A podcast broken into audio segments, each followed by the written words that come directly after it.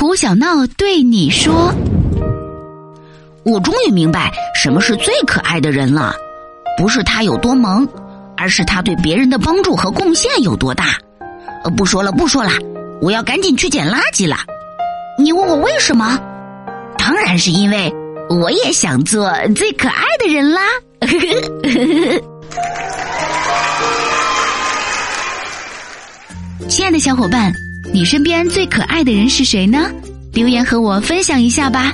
如果你喜欢胡小闹的笑话，记得加关注，并把快乐和小伙伴们一起分享吧。